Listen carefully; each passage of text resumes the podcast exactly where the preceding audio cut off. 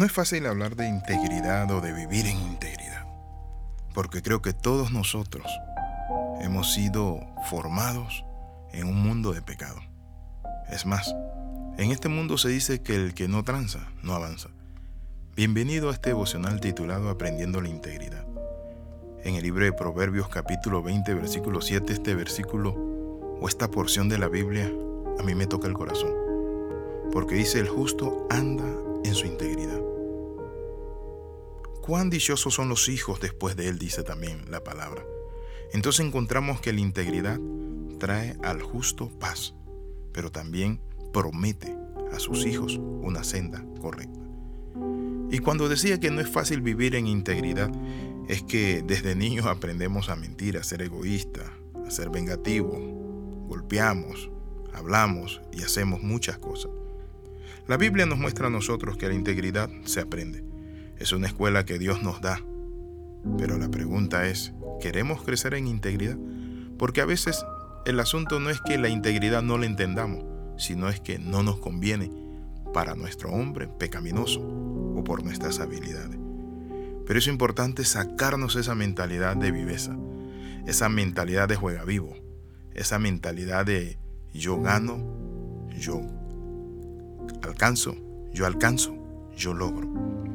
La Biblia dice el justo anda en su integridad. Cuando habla de la integridad del justo, nos dice a nosotros que el justo anda en integridad. ¿Saben por qué? Porque está rodeado de justicia. Entonces necesitamos volver a la integridad en el hogar, en los negocios. ¿Por qué digo en los negocios? La Biblia habla de pesa falsa y habla a los empresarios de que no deben usar trampas, triquiñuelas o buscar caminos que no sean los correctos. Cuando hablamos de integridad tenemos que entender que es unido por todas sus partes. Es lo que una persona habla, dice, vive, comenta, comparte y crece. Casi el eslogan de palabra de transformación. Vamos a ver algunos aspectos importantes. La, la integridad demanda, ¿saben qué demanda? De que nosotros andemos en justicia. Por eso Dios le dice al profeta, por eso Dios le dice al profeta Jeremías, le dijo así, recorred las calles de Jerusalén y mirad ahora, e informaos, buscad, si halláis hombres, si alguno que haga justicia, que busque verdad, y yo la perdonaré. Aunque digan, vive Jehová, juran falsamente. Oh Jehová, ¿no miran tus ojos a la verdad? Encontramos que Dios, sus ojos miran a la verdad. El libro de Habacuc dice que Dios es tan limpio de ojos que no puede mirar la iniquidad. Entonces, cuando nosotros mentimos, ¿qué hace Dios cuando nosotros mentimos? Simplemente se entristece. Muchas veces decimos, pero ¿por qué decir y vivir la verdad? ¿Por qué? Si todo el mundo usurpa, todo el mundo engaña, todo el mundo lo hace, todo el mundo evade impuestos, todo el mundo eh, comparte mentiras y vive una vida, una vida al margen de la palabra de Dios. Pero nosotros tenemos que entender esto. El justo camina en su integridad. La palabra dice en su integridad. Hace la integridad parte de su herencia. En el libro de Josué, Acán tomó para sí el botín de Jericó cuando Dios había mandado que no lo hicieran. ¿Y saben qué le pasó a este hombre? Este hombre fue juzgado y él y toda su casa murieron. Cuando la integridad no está en nuestra casa, estamos marcando y maldiciendo a nuestros hijos para que sean tramposos, engañadores, irresponsables, para que sean transadores y les gusten las cosas fáciles. Por eso es importante que nosotros entendamos qué es la integridad.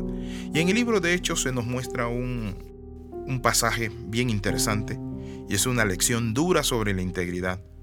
Y es en la vida de Ananías y Zafira. Habían vendido una propiedad. Otros estaban haciendo lo mismo para compartir el dinero con los cristianos de ese entonces, los cristianos primitivos fue una ofrenda o fue una ofrenda voluntaria. No tenía que vender la propiedad de ellos. Ellos no tenían que vender la propiedad. Pero esta pareja quería que los demás pensaran que estaban ofrendando el precio total que habían conseguido por la propiedad.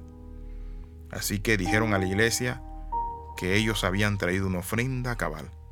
Pero Pedro le dice estas palabras. No han mentido a los hombres sino a Dios. Los dos perdieron sus vidas y les enseñó una gran lección sobre la veracidad y la honradez. En fin, la integridad del cristiano es lo que nos permite a nosotros ser diferentes del mundo. ¿Vive usted en integridad? ¿Camina usted en integridad? La Biblia es clara cuando dice el justo camina en su integridad y sus hijos después de él serán dichosos. ¿Por qué dichosos? Porque creamos un círculo y un vínculo muy cercano con la justicia, la verdad y la realidad. Entonces podríamos terminar, por lo cual desechando la mentira, hablad verdad cada uno con su prójimo, porque somos miembros los unos de los otros. Efesios capítulo 4 versículo 25. Ahora, ¿qué podemos ver? Que los miembros del cuerpo de Cristo se necesitan. Por eso el apóstol Pablo dice que por eso hemos de decir la verdad. Si mentimos a otros creyentes, estamos creando barreras de su unión en el cuerpo de Cristo. Si mentimos en la familia, estamos creando entrada al devorador. ¿Por qué no debemos mentir? ¿Saben por qué no debemos mentir? Porque Satanás es el padre de la mentira. En Juan capítulo 8, la Biblia nos dice a nosotros, en el verso 44, que Jesús dijo que el diablo es el padre de la mentira. Cuando habla mentira, de suyo habla, porque es mentiroso y padre de mentira.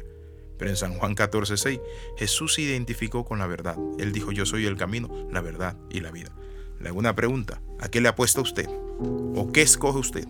¿Dónde se está fundamentando usted? ¿En la verdad o en la mentira? Dios le bendiga grande y ricamente y que esta palabra quede grabada en su corazón. Oramos, Padre, en el nombre de Jesús. En este momento tomamos decisión y determinación para vivir una vida recta y correcta íntegra, Señor Padre Santo, aliándonos con la verdad y renunciando a la mentira. En el nombre de Jesús, amén y amén. Escriba palabra de transformación arroba gmail.com. Bendiciones del Dios Altísimo. Le saluda el pastor Alexis Ramos. Y recuerde darle like a nuestros mensajes en SoundCloud. Bendiciones. Nos vemos la próxima.